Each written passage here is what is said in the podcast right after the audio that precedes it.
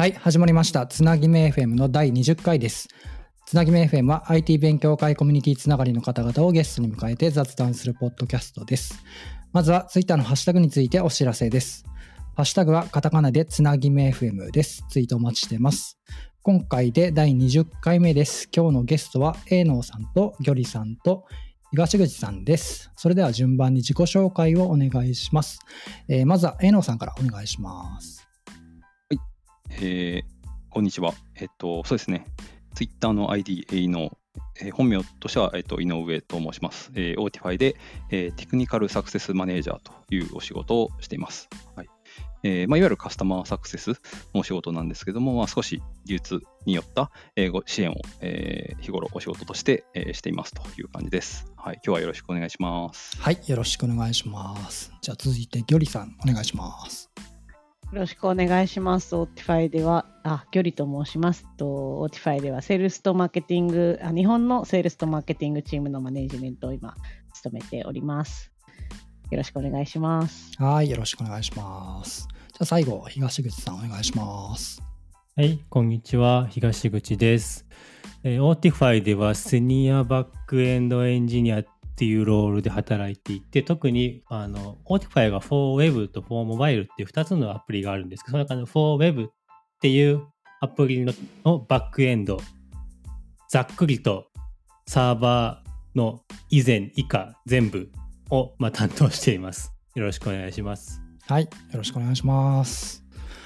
はい、えっ、と、皆さん自己紹介でもありましたが、今日は Autify 所属のお三方をお迎えして、えー、 Autify 会ですね。ということで、よろしくお願いします。で、えっ、と、ぎょりさんと東口さんはお久しぶりって感じなんですけど、A のさんとは初めましてですね。そうですよね。はじめまして。はい、あの、本当急にお声掛けしてすいません。あ今日はありがとうございま。す。あいえいえ、こちらこそ貴重な機会はいありがとうございます。いえいえ、とんでもないです。でですね、何から話していこうかなって感じなんですけど、えーっと、せっかく Otify という社名を出したので、会社の話からしていきたいと思ってるんですけど、Otify って、さてどんな会社なんですかっていうのを お聞きしたいんですが、あの、社名は聞いたことあるけど、どんなことやってんだっけっていう知らない人もいらっしゃるかと思うんで、そのあたりが聞けたらいいなと思うんですけど、誰に聞こうかな。マーケのギョリさんに聞いた方がいいのかな。首ギリさんにしまししょう。首振ってる。う んオフレコでみたいになっちゃうかもしれない。外も外行きの説明で、サクッとですが、はい。ソフトウェアテスト、またまあ E2E テストとも言われたりする領域のテストを自動化する SaaS を提供しているスタートアップです。この E2 のやつって、その、僕よく分かってないんですけど、日本のメンバーが海外向けに作ってるんですか？その辺とかが全然よく分かってなくて、ああ、確かに。なんかなんかあるじゃないですか。米国、よく、よくっていうか、あの、会社のホームページ見ると、米国オフィス、日本オフィスって書いてあって、なんか役割とか、立ち位置とか、その辺どう、どうなってるんですかね？はい、今、えっと、開発チームは、えっと、基本的に日本法人の所属扱いになっていて、メインのこう開発のタイムゾーンは、えっと、日本のタイムゾーンうんうんです。で、まあ、ただちょっと住まいが日本かどうかっていうのはそこまでと問いてはない感じなんですけれども、結構、ただ日本に住みたい海外のエンジニアの方が日本に移住してきて、 Autify にもジョインしたりとかっていうのもありますし、もともと日本に住んでいた方がっていうのもありますし、もちろん日本生まれ、日本育ちの方もいるしみたいな形で開発チームが構成されています。日本初なんですか？会社自体は。えっとね、えっとそこそそこどうなって設立 設立はサンフランシスコとアメリカが先なんかそう書いてあるじゃないですか。そうですね。で、1年後に、えっと、日本法人を立ち上げてる。で、あれなんでしょうね。どまあ、ぶっちゃけ中にいるメンバーどっちでもいいかなって気持ちで多分みんな働いてたりはするんですけど、あと、ちなみに、あの、 Autify 自体も生まれたのが、実質2018年ぐらいからこう、構想的なものが生まれ、2019年にこう、形になってきた形なので、2016年、2017年その創業した当時は全然今のものじゃない、なんていうか、プロダクト開発みたいなのをしてた例えばなんか翻訳のツール開発したりとか。そうなんだ。じゃあ、はい、本当ここん？ここ最近っていうとあれだけどそんな感じなんですね。そうです。 Autify 自体はそう創業聞く聞かれるともうあれ？6年？7年目になるんですけど会社自体はってことですね。あそうですそうです。 Autify プロダクトが生まれてからはまだ、えっと、 Autify for Web の方最初のプロダクトの方でももうすぐ丸2年？あれ？19年の10月だから、丸3年目が始まる？みたいな感じ。えー、でも、という感じです。なんかあれですね。え、プロダクト名と社名って同じなんですよね？あ、そうだから社名も、ね、でも社名の方が先なんですか？あ、社名も変えてます。2016年創業当時は社名を変えました。あ、なんか納得。そこは分かんなかった。なるほど、なるほど。かなり分かったぞ。あ、やった。なるほど、そんな感じなんですね。人数ってなんかどれぐらいとかなんですか？人数、ね、人数と人数構成かな？チームとか。全体で70人ぐらいになって、結構いた。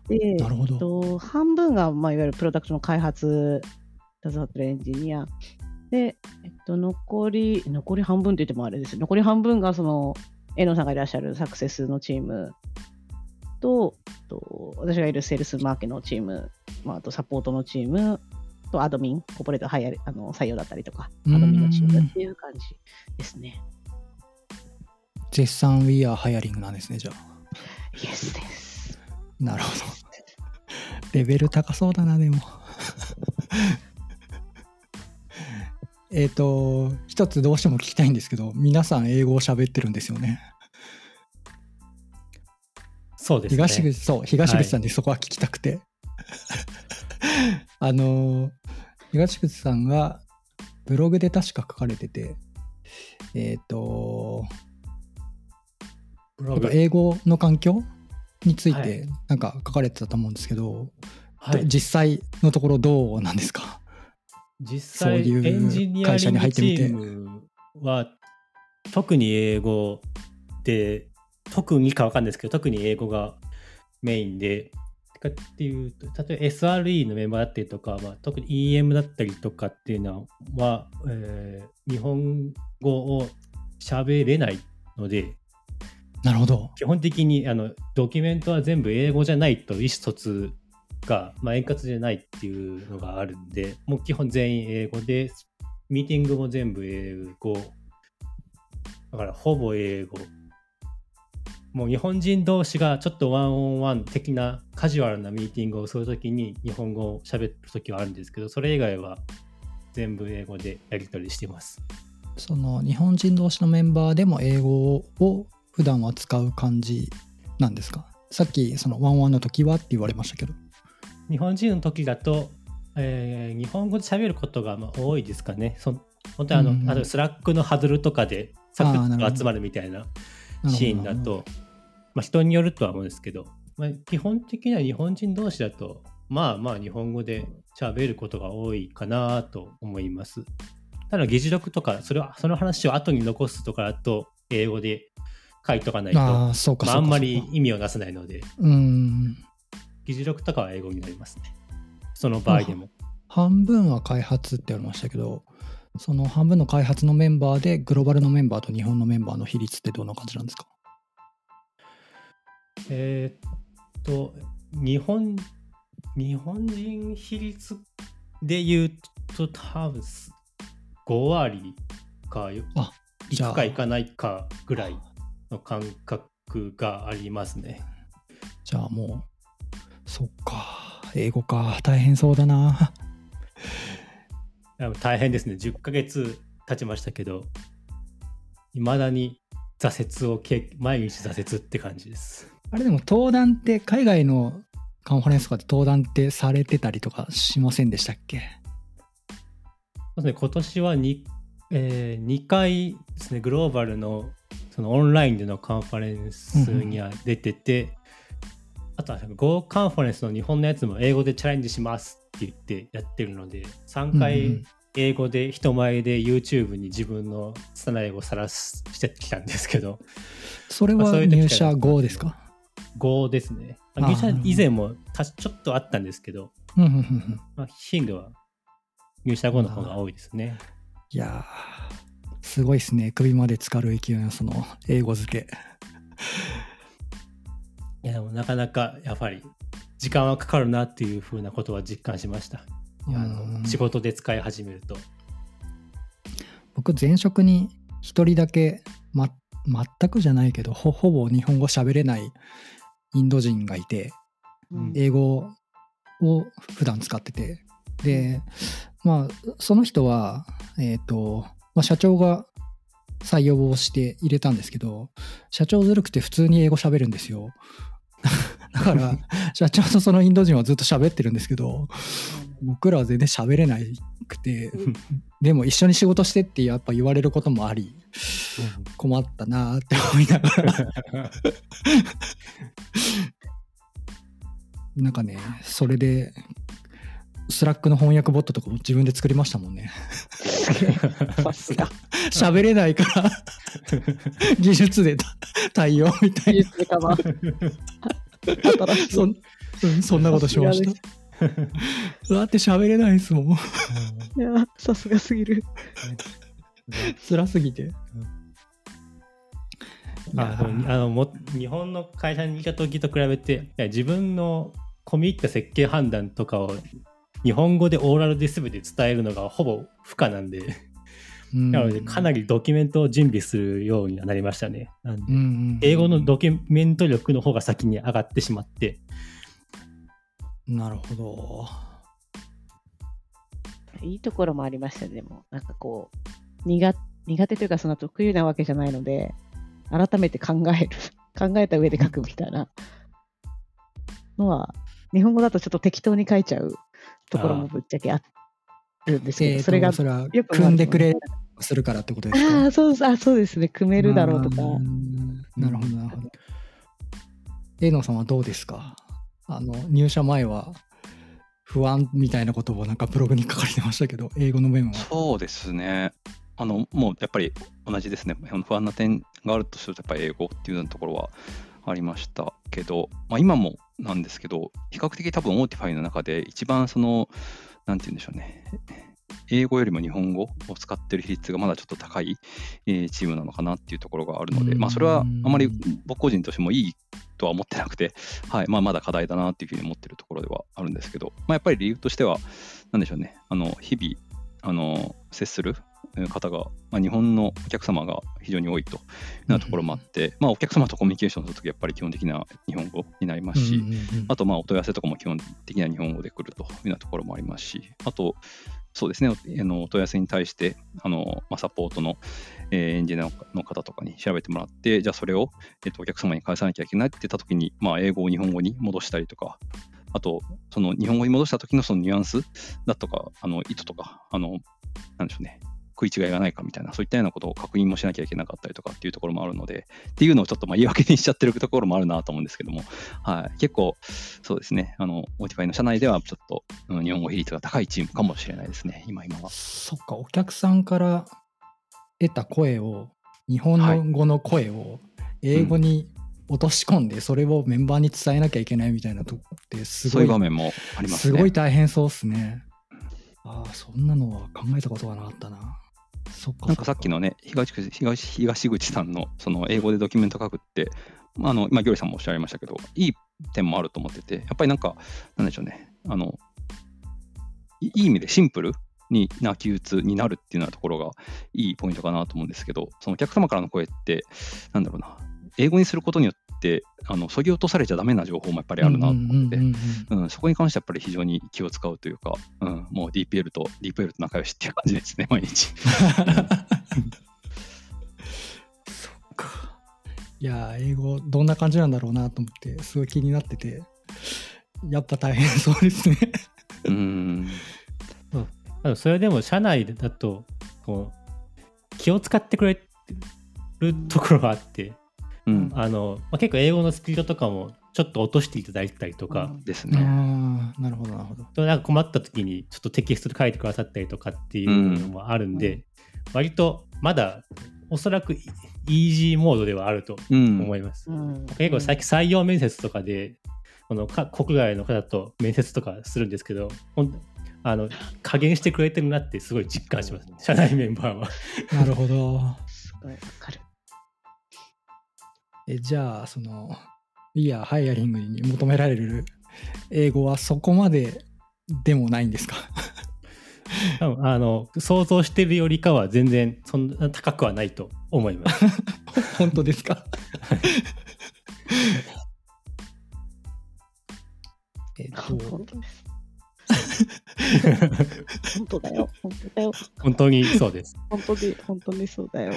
採用の話を今ちょっとしましたけど、採用ってもうどどんな感じのその開発とか、えっ、と、なんだろうな、技術スタックとかが求められたりするんですか？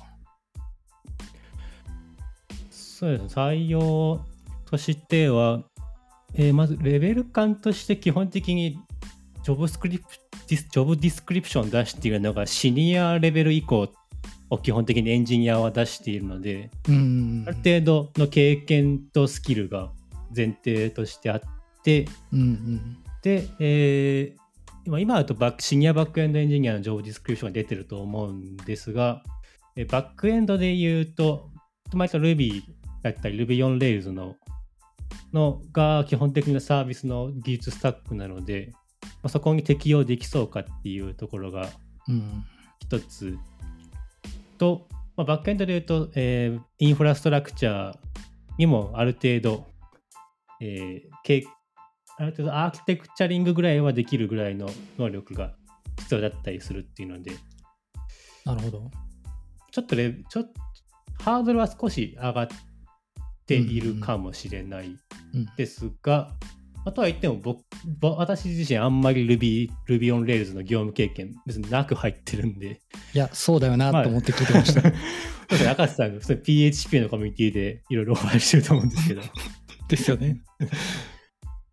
まあそこはまあ割と適用できそうかぐらいのなるほど、なるほど。感じで見ていたりしますね。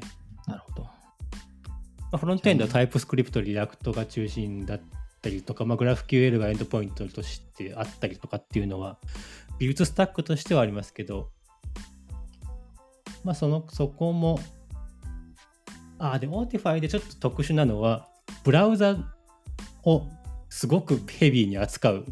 だからテスト自動化の技術が別途求められるんで、今だとテスト自動化エンジニア、 test execution engineering かな。うんうんうん Selenium だったり、 WebDriver の仕様をゴリゴリに理解して、テスト自動化のソリューションを作り上げるっていうタグのフロントエンンドエンジニアリングと、えー普通にユーザーインターフェースを、えー作り上げるっていうフロントエンドエンジニアリングで、うんうんうんちょっと最近はジョブディスクリプションがさらに分かれて、チームとしてもそこはちょっと分かれて動いていたりするっていうのが特徴的なところですかね。その辺やってる人少ないかもですね。なかなか希少なうんそうですよね。セレニウムとかウェブドライバーはなかなか、なかなかって感じそう。うん、好きな人は好きで、なんかすごいやり込んでる人もいるんでしょうけど、そうですね。結構少ないですよね。ですね。なかなか、あなのでその分ちょっと面白いって面白いですね。ブラウザのすごい深い仕様うんを議論していたりとか、そのチームの議論は割とと WebKit だったりとか、その Chrome の中の実装までソース読んで、じゃあこれいけるかみたいな。おー、なるほど。かなり鉄器なんで。好きな人はすごい好きだと思いま。そうですしょうね。好きな人はそこはかなりハマりそうですね。いや、面白そうですね。気になっている人は、Spotify のもう叩くといいんじゃないかな。ぜひ。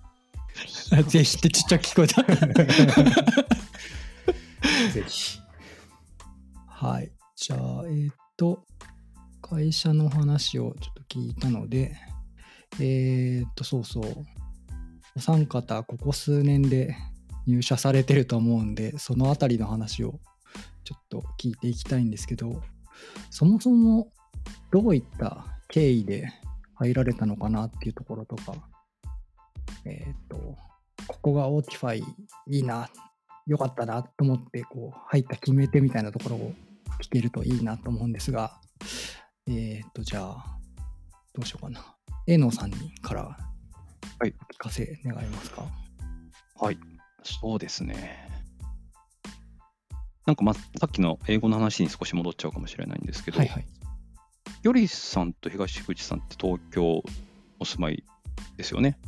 はい。ですよね。はい。はいえっ、と、僕、今、あの、岡山県の倉敷市というところに住んでまして、で、そそこに、まあ、えっ、と、もも出身出身が岡山なので、えっとまあ、戻ってきたっていうと感じなんですけど、それが2019年の7月なので、まあ、コロナ禍直前っていう感じなんですけどうん、はい。まあそうですね、その前はまあ東京に7年ほど、えー住んでいて、はい。で、まあちょっと東京すごくね、刺激多くあって、はい、楽しい街だなと思う反面、あもともとがあの田舎者なんで、なんかずっとここであの住み続けるのちょっとむ、うん、僕には難しいかもなみたいなところもあって、岡山に戻ったっていうのがあるんですけど、はい。まあ今後もあの岡山っていうようなところで、地元で、えー置き番にしながら、なんか、なんでしょうね、そそれなりのというか、はい、面白いお仕事をしし続けるためにはっていうことを考えたときに、なんかやっぱりあの日本国内でで、特にそのコロナ禍前とかだったんで、あの日本国内にのみ絞ってたら、あんまりなんかいい仕事の選択肢って、なんかむすごく難しそうだなっていうところがあって、えーって考えたときに、まあ自然とあの、まあ、英語を身につけて、あのまあ、日本に日本問わずですね、えー世界のいろんなお仕事ができるようになる、できるようになるっていうのは一つ、その岡山に居続けるっていうようなあの選択を、うん、し続ける上でも、まあ、非常にあの大きな力になるんじゃないかっていうようなところがも、もともと前々からあって、えーで、そんな折に、まあ、さっき東東口さんもお話ありましたけど、あの英語、まあ、まだまだこれから、えーやる気はあるけど、まだまだこれからだよっていうような人でも、全然あの受け入れ受け入れてくれるみたいな、そういったようなあの会社があるっていうところもあって、まあ、非常にそこはぴったりだなというふうに思ったのが、やっぱり自分的には一番大きいかなというふうに思ってますね。うんなるほど、なるほど。その職種的なところで言うと、えっ、と、はい前職と同じというか、カスタマーサクセスはいをやられてるそうですねんですかね？はい。えっと、前職では、まあ、職種名とすると、あの、CRE ですね。カスタマーレライビリティエンジニアっていう、うんうんはい、お仕事をやってたんですけど、まあでも中身的にはそうですね、カスタマーサクセスの仕事が結構中心だったので、まあ、そこに関してはあの大きな変化がないっていう感じですね。あと、まあ前職だと、前職でも、あの、ちょっと技術によったプロダクトを扱ってたっていうところもあったので、はい、そこでも非常に親和性はあったかなというふうに思います。なるほど。ありがとうございます。はい。はい。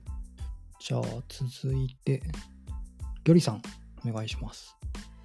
はい。えっと、私は、なんかきっかけはですね、いろんなところで喋っちゃってるんですけど、えっと面白いですねのえっと代表が、私の配偶者に、ちょっと手伝ってくれないっていう声をかけて、で配偶者が私を売り込ん売り込んだっていうおかしいですね、売ったっ売ったっていうのが最初の大芝居のを知ったきっかけですね。あの配偶者と代表はもともと、まあ、近しくはないですけど、まあ、ちょっと知り合いであったので、そこからですね、なんか、ですね。で、話聞いて、最初はちょっと正直、何言ってんだろうなっていう感じだったんですけど、でちょっと手伝いを始めると、なんか面白いなって思い始めた。結構すぐに、あ、これは面白いし、深いし、難しいなっていうふうになんか思い始めて、うんうんここでより興味が深まっていったのが最初ですね。もともと自分がなんか、あの、技術者ではないものの技術者向けのプロダクトにずっと関わりたいなっていうのがあったのが、まあ、まさに一致してるのと、その上であと、それ自体が面白い、む難しさみたいなのがこう、重なり合って、じゃあこんなチャンスないし、入ろうっていうのが最初の入社のきっかけです。なんかイメージ的に割と技術寄りの会社をずっとこういますよね。なんかそんなイメージですね。何やってるでしょうね、本当ね。技術苦手とか言ってるけど、技術寄りの会社だよなと。技術はやっぱ楽しいは楽しいですね。楽しいなって。奥が深いすごいですよね。難しい。難しいって言いながら、やってるからすごいですよ。感心しますね。よくも悪くも勉強せざるを得ないじゃないですか。はいはいはい。なんで、それが多分面白いですよね。なるほどな。いや、でもそんな勉強してないですけど。あ、営農さんと東口さんは、僕とギョリさんの関係がよく分かってないと思うんですけど、ああ、そっか。福岡、福岡。あそうです。それは聞いていいんですね。ここも変な感じで、僕の前々職とギョリさんの前々職の代表同士が知り合いで、でなんか福岡に出張されてきててそのタイミング、うん。なんかあるとあるタイミングで。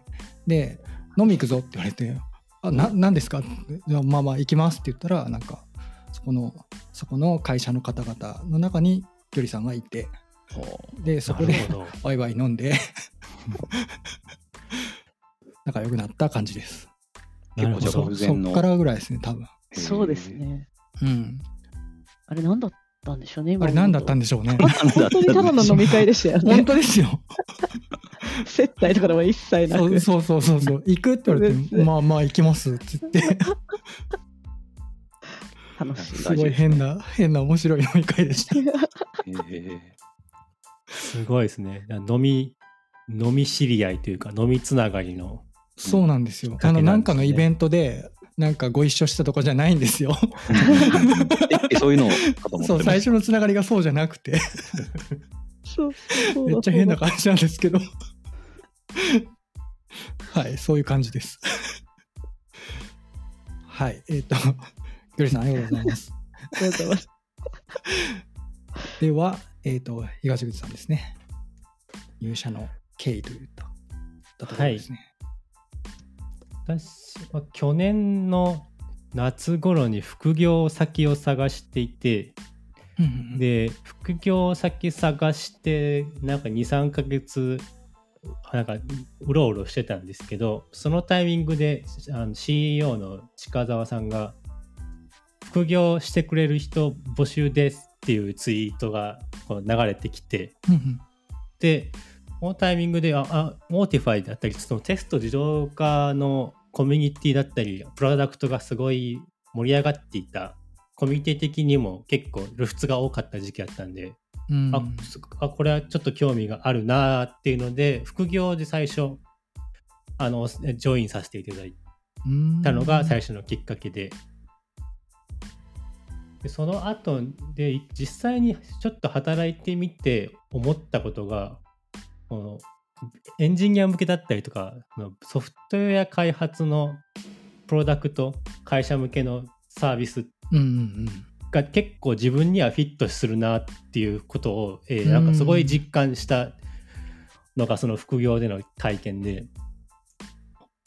もともとなんかこうソフトウェア自自社でソフトウェアの開発だったりソフトウェアのライフサイクルをどう効率化できるかよよりよくできるかみたいなのをすごい考えてやってたんですけどそれがそのままプロダクトになって事業にななったらすごいすごいし思考がシンプルになって自分がやってることはそのままビジネスにつながるっていう風にうんうん。すごいシンプルになることに気がついて、あこれこっち側の人間なのかもって思ったのが副業で体験したことだったので、まあ、そこから転本格的に転職を考えてでそういうサービスって大体グローバルに展開しているものが多いんでじゃあまあ、うんね英語の環境を前提に考えた方が良いだろうっていう風になって毎回他の会社もいろいろ考えた考えたんですけど最終的には、まあ、ソフトウェアのソフトウェアテストの市場はまあ自分には今今の自分の延長線上にあるしいいだろうということでこう応募させていただいて今年の1月にジョインっていう流れになります。なんかその登壇とかされてた内容もそっち寄りの発表がすごく多かった印象があるんでなんかおなんか会うところに行ったなっていうのをすごい思ったんですけどなんかよくぞ見つけたみたいな感じで勝手に思ってたんですけど あのだからそうね自分がそのままやってきたことの延長線上のね。感覚があったんで、うんはいもともと TDD だったりとか、ユニットのテストだったりとか、開発者テストの発表とかを、まあ、結構多くしていたので、そのあたりもやっぱり、なんか刺さるところがあったんでしょうね。そうですね。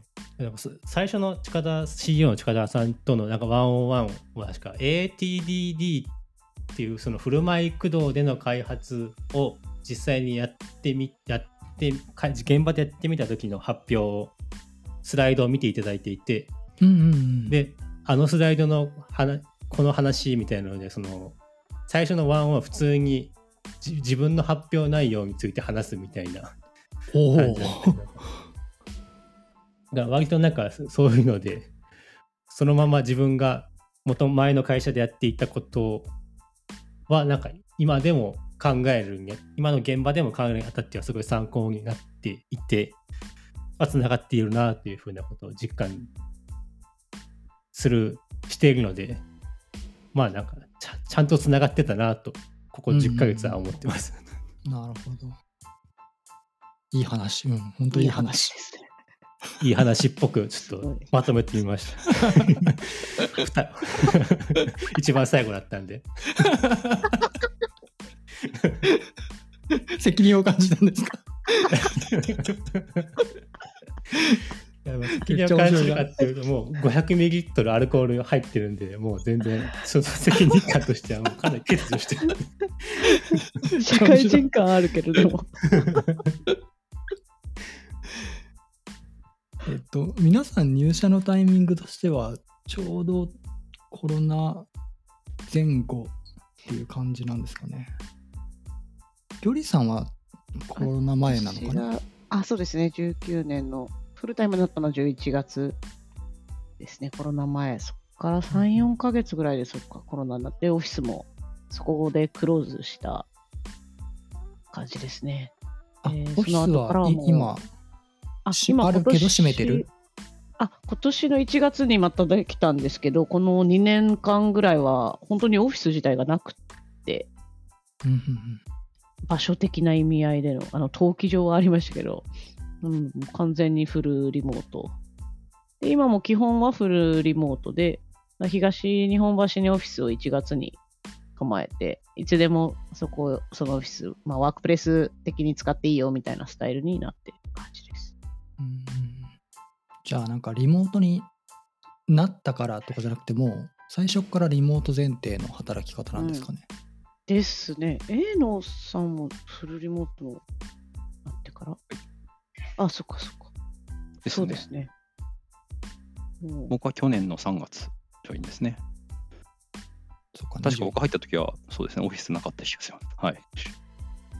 私多分 A のさんとまだ物理で会ったことないです。そうなんですよね。はい、僕もまだオフィスに1回しか行ったことないので、うん、そこで会えた同僚ともまあまだ1回しか会ってないですね。僕も2020年にあの今のところに入ってるんですけど昨日初めて社長とリアルで会いました。あえー、あ、すごい。すごい。もう今あんまり珍しくないのかもしれないですね、そういうのもねまあ。そんな感じです。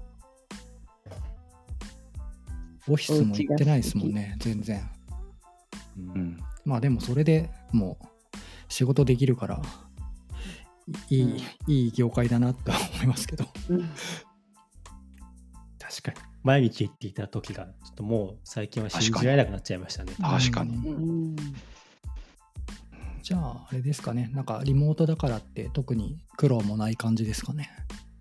あと、なんかこう、リモート特有の難しさみたいなのはなさそうですね。個人的にはまた英語の話ばっかりしちゃってあれなんですけど、リモートだとやっぱりいろんなツールをまあ使わざるを得ないというか、間に必ずツールが挟まるのもあって、なんかその、すごいツールにその英語のコミュニケーションを助けてもらってるなって、僕個人はすごく思ってますね。日頃、はい、 Zoom とか使うんですけど、 Zoom だと、あの、ライブのあの、なんですかね、トランスクリプトみたいなのが出るので、はい、基本的に特にあのネイティブスピーカーの方が話されるときは、その人の顔を見たいんですけど、ちょっとずっとこうやって字幕を 眺めて。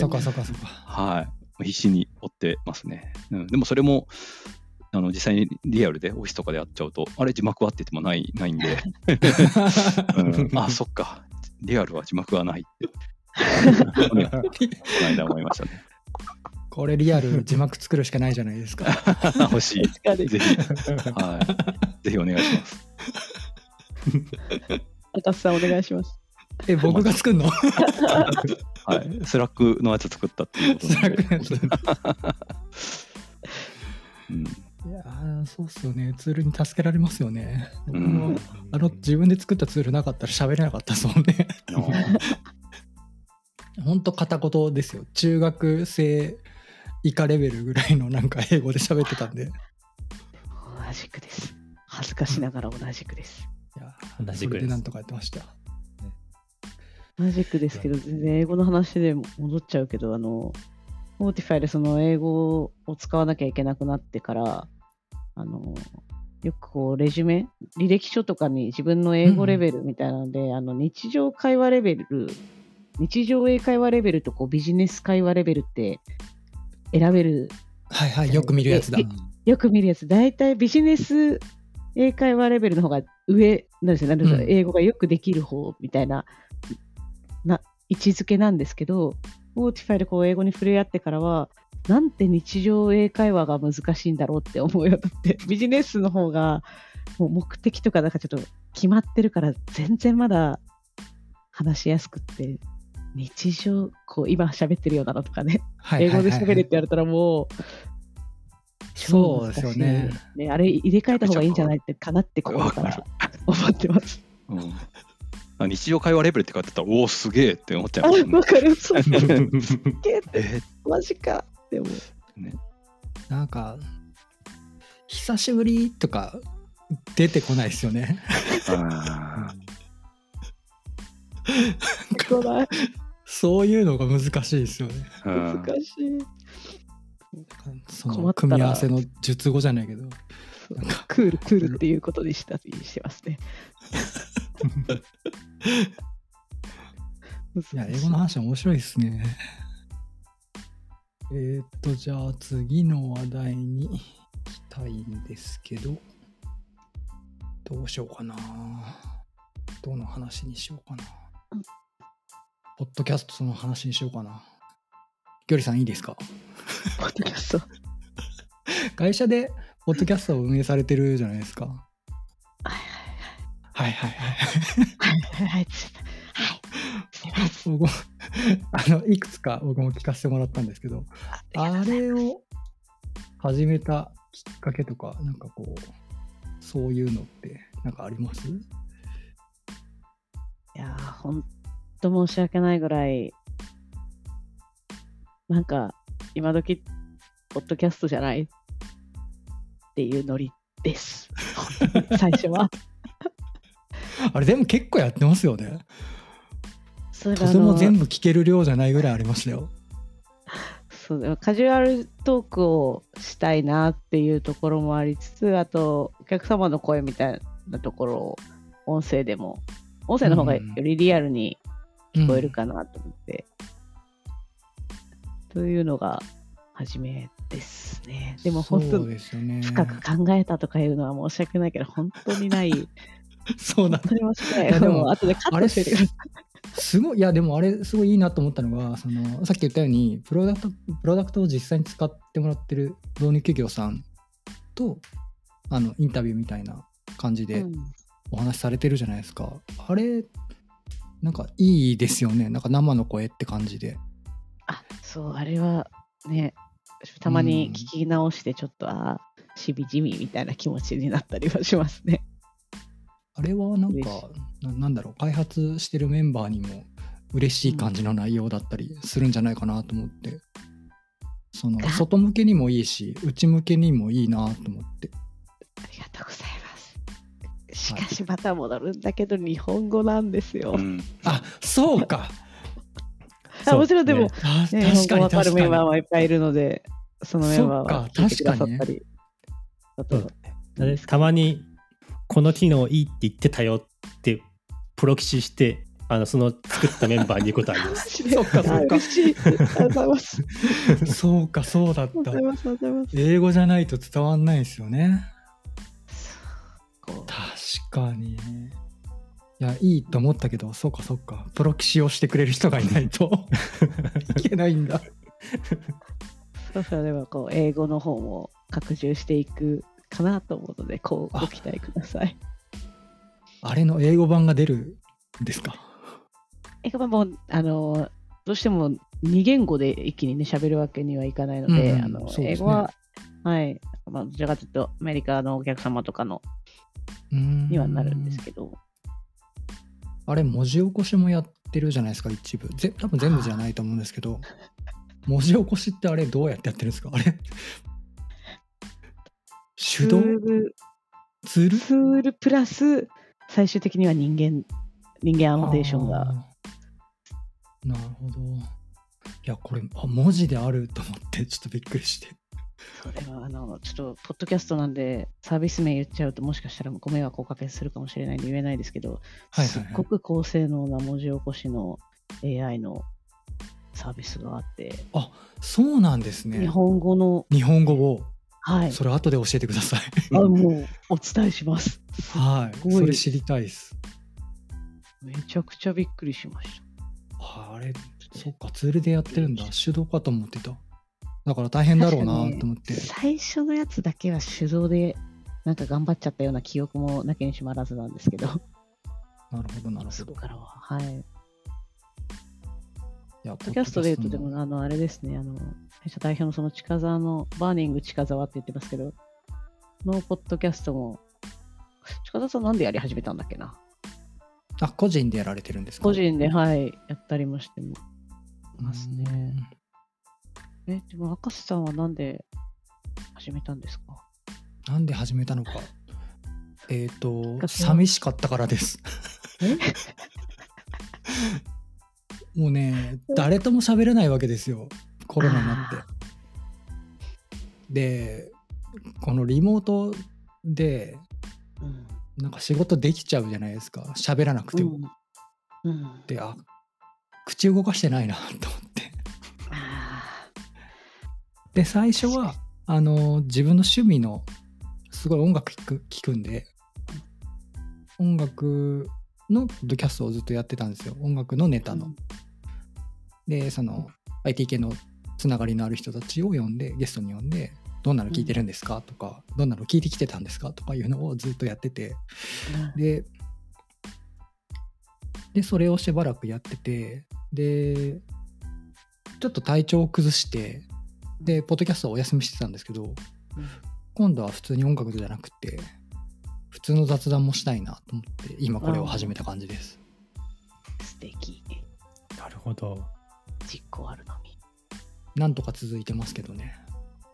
はい素。敵です。そんな感じです。なので、あ、あの人と喋ってないなって思った時に、あの人とつながりある人で話したことない人で、この人と喋りたいなみたいなのを つなげてもらって、呼ぶみたいなことをやってます。なるほど。なるほど。そう、喋ったことない人をなんとか呼ぶのが面白くて。うーん。ああ。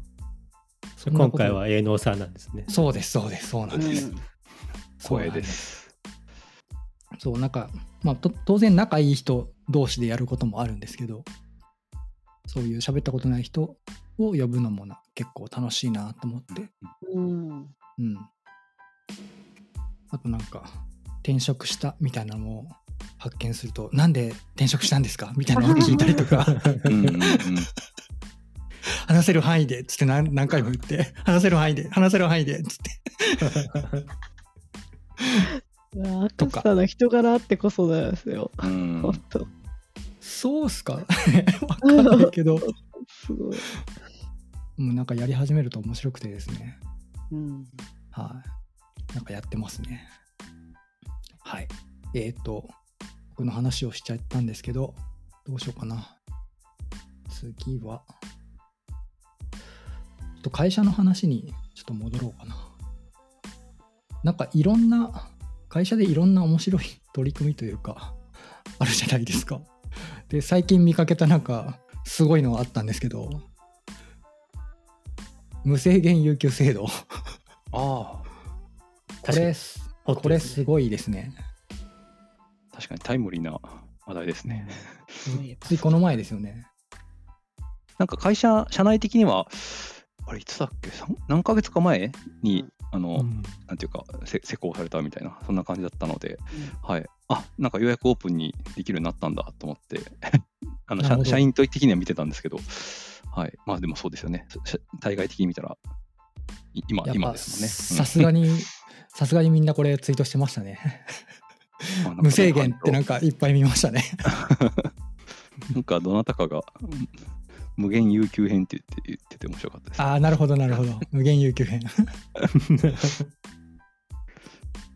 いやー、これは、これはいいですね。これはいいですね。本当に。休みたいですね。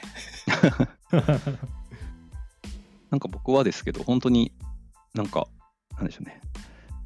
今までだったら残りの有給の数見て、で、残りの、なんでしょうね、1年の残りの 日数とかを考えて、このペースで使っていくとまずいなみたいなことをやっぱり常に無意識に考えてたところがあったんですけど、まあ、この制度入ってからは、うんそういったようなことはもうあんまり考えずに、うん、休む必要がある日はまあ躊躇なく当然休みますし、ちょっと、うん、一旦一旦ここで休み入れて、なんかいろいろ整えたいなって思った時も、あの躊躇なく休みを入れられ入れられるようになったので、はい、すごく個人的にはありがたく思ってますね。うん、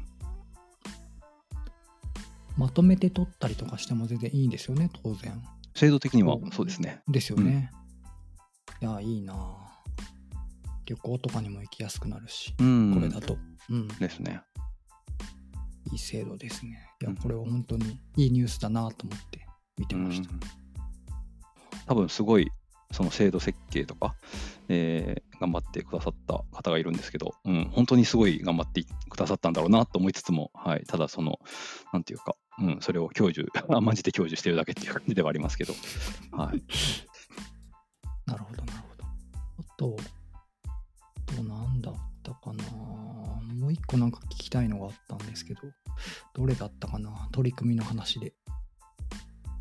なんでしょうね。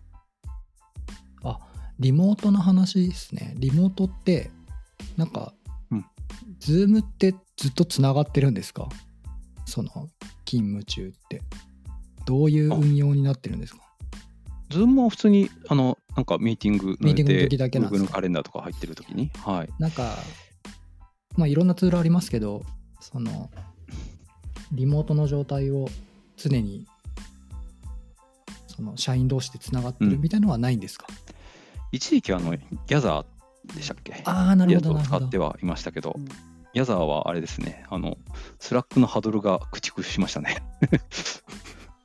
スラックのハドルが、まあ、スラックできてから、もうこっちでいいじゃんってなっちゃって、誰もあのギャザーに入らなくなってしまったみたいなのが、経緯としてはある気がします。ちょっと重かったんですよね、しかもあの、あそれもありましたねするにうは。ん。でも、あ楽しれかったですけどね。そうなんですか？人数が集まると重くなったりするんですか？うん、なんかよく聞きました、それは。なのかな？ちょっと原因は何かわからないけど結構メモリ化食う感じの、なるほど、そうなんですね。うんでしたね。特に僕がオーティファ入った時は、なんていうんでしょうね、全員が全員、いわゆるその、M1Mac とかじゃなくて、インテルの Mac の人もいたりとかするんですけど、インテルだと結構、うんファンがみたいなのを聞いた記憶がありますね。うん。じゃあ、その、ちょっといいですか？みたいなのは、ハドルでやる感じなんですか？ですかね、今は。うん。うんなるほどな。いや、各社その辺はどうやってやってるんだろうなと思って。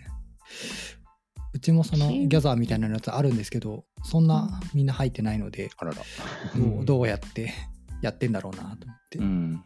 うんぱなんかなんもうチームの中で様々ですけど、なんかハドルはいつ突ってもいいし、その時出られなくても攻めない。で、であのーあ、そのコールされた側が答えられなかったとしても問題ない。で、うんコールした側も出てくれなかったとしても恨まない みたいな ルールでやろうって言って、いつでも突撃ああ、それは呼び暗黙ではなくて、明文化されてるんですか？明文あ明文化でも多分チームによってそれぞれ違う気がします。なるほど。で、エンジニア開発チームは、カズさんのところは？ハドル、ズーム等々、その場に応じてっていう感じですけど、うんほとんどミーティングがないですね。その、インディビジュアルコントリビューターっていうんですかね、その、マネージャーじゃないと、うん。あれと、あの、本気出すと、1週間誰とも喋らないっていうこと可能なぐらいミーティングはないですね。すご。そうなんですね。なのでう、んそれで困ってちょっと話したいみたいな時に、まあ、ハードルを使うことはあるんですけど、それ、まあそのぐらいですかね、本当にちょちょっと話すぐらいで、常時つなぎっぱなしとか、常時話しながらっていうのはあんまなくって、必要な時にさっとみたいな。なるほど、なるほど。その辺は、そうですね。合う合わないもあるし、うん、人によって。うん。そうですね、人によってで。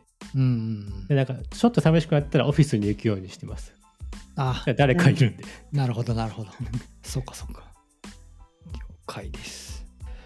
あとは、あ残りは何の話をしましょうかね。お、僕なんか大体聞きたいことが聞けた感じだな。俺は話そうと思ったのは、大体いけましたね。よかったで。す。何か、何かその他話したいこと、聞きたいこと、ございますか？残りね、ちょうど10分ぐらいでいい感じなんですよ。残り雑談って感じなんですけど。営農さん、赤瀬さんトーク聞きたいですね。お 二人が初めてっていうから。確かに。いやそうですよね。でも、初めてなんですけど、なんあのお互いに多分フォロー、フォロワー、あツイッターですね。そうですね。だったんですよね。えで、ちょっと申し訳ないですけど、なんか覚えてます？きっかけとか。やばい、全然覚えてないですね。そそうなんですよそう、なんかね一方的に僕はフォローをしてて、で、作られてるああの、アプリケーションとか見て、あ、すごい人だなと思いながら、あ、いやいや、えそうかな。はい、関心をして、みあの、勝手に見てたんですけど、あなるほと、あでもありがたい限りね。壮大さんとやりとりとか見てて、あ話しかけたいんだけどなと思思いながら、全く話しかけられず、あそうですもんね、前職でもあのそうですよ同ね。同僚でしたからね。うん。はいはい。そうそう。ようやく今日お話しできることができて。あそうだったんですね。はい、そうなんです全よ。何この変な感じ。然難しいですよね。本いませんにさ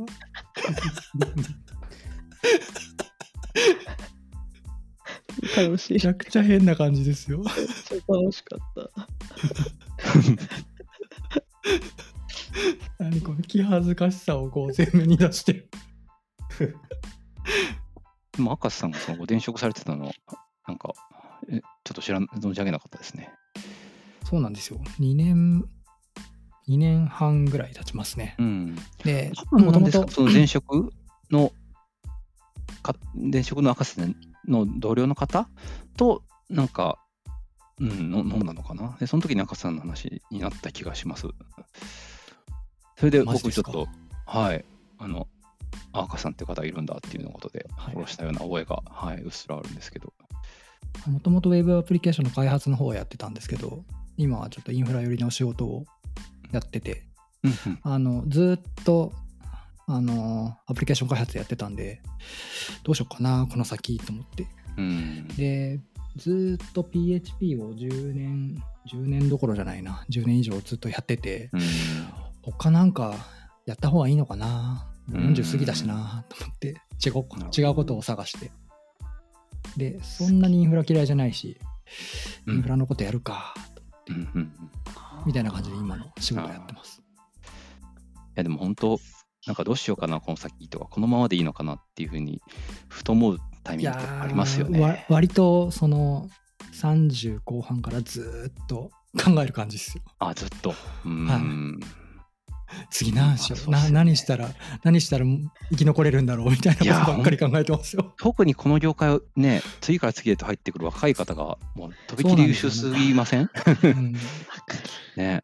そうそうそうそうもう危機感しかないですよね、そういう人たち見てたら。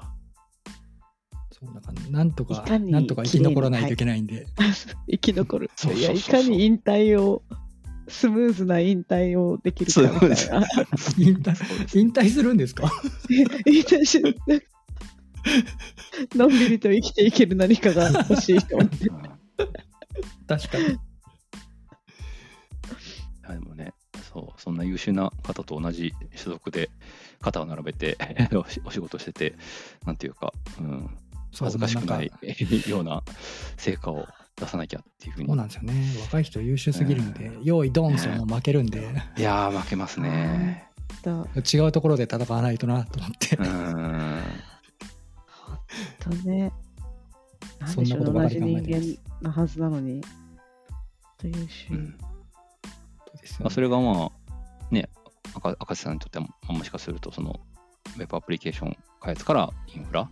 で、まあ僕の場合だと、やっぱり、なんでしょうね、対外的な、なんでしょうね、接種ををうん。するみたいな、やっぱりおお客さん、対お客さんみたいなところなんですけど、ひ東口さんって、なんかそういう、なんでしょうね、ターニングポイントはあったのかもそうですし、なんか、なんだろうな、そういうことって考えることそもそもあるのかみたいなところ、実は気になったりはすしてるんですけど。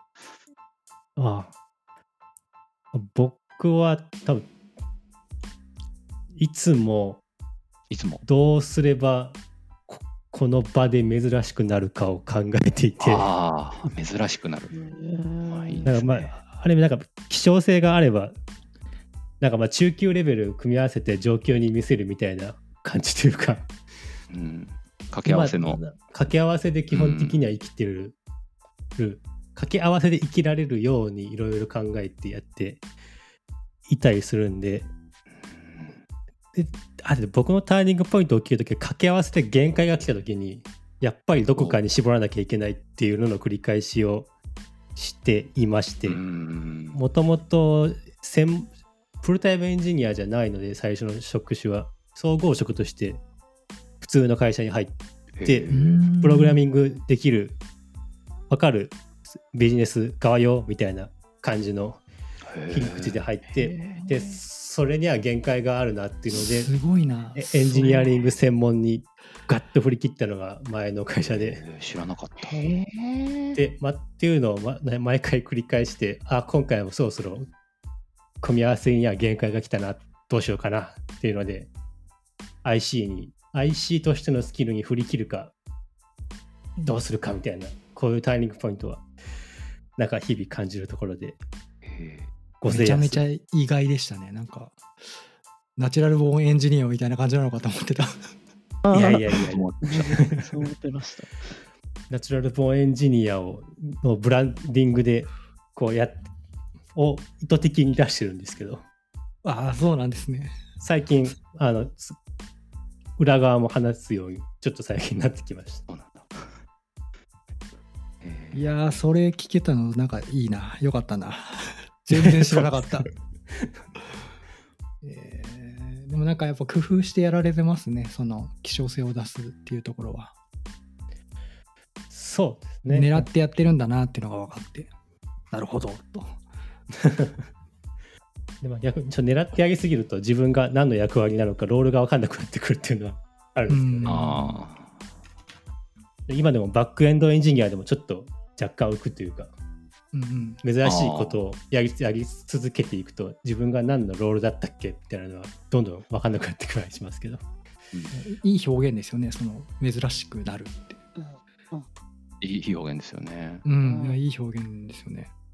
なんか多分誰かの影響ですね。ああ、もともと僕は前の会社ベースっていう会社で、そのそこの取締り、社外取締役の家入一馬さんっていう方うんうんのいろいろこう対外的な話を学生の時にいろいろ見聞きしたりしていたのの確か一つが。こうどう希少性を出せるかみたいな話だったような記憶がありますな。るほど。なるほど、なるほど。なるほど。いい話。いい話いい話を聞いて、ちょうど1時間ですよ。お 素晴らしい。さすが。ですね。プロだ。めちゃくちゃ楽しかったですね。あっという間でしたよ。あっという間でしたね。本当ですよ。あっという間でした。あー、楽しかった。あー面白い。はい。えっ、と、じゃあ、この辺で締めさせてもらいます。えっ、と、ちょっと待ってくださいね。はい。えー最後に、えーもう一度、Twitter のハッシュタグについてお知らせです。ハッシュタグはカタカナでつなぎめ FM です。ツイートお待ちしてます。はい。ということで、今回のつなぎめ FM 第20回は、営農さんとギョリさんと東口さんをお迎えしてお話しさせてもらいました。今日はどうもありがとうございました。ありがとうございました。ありありがとうございました。ありがとうございました楽しかったです。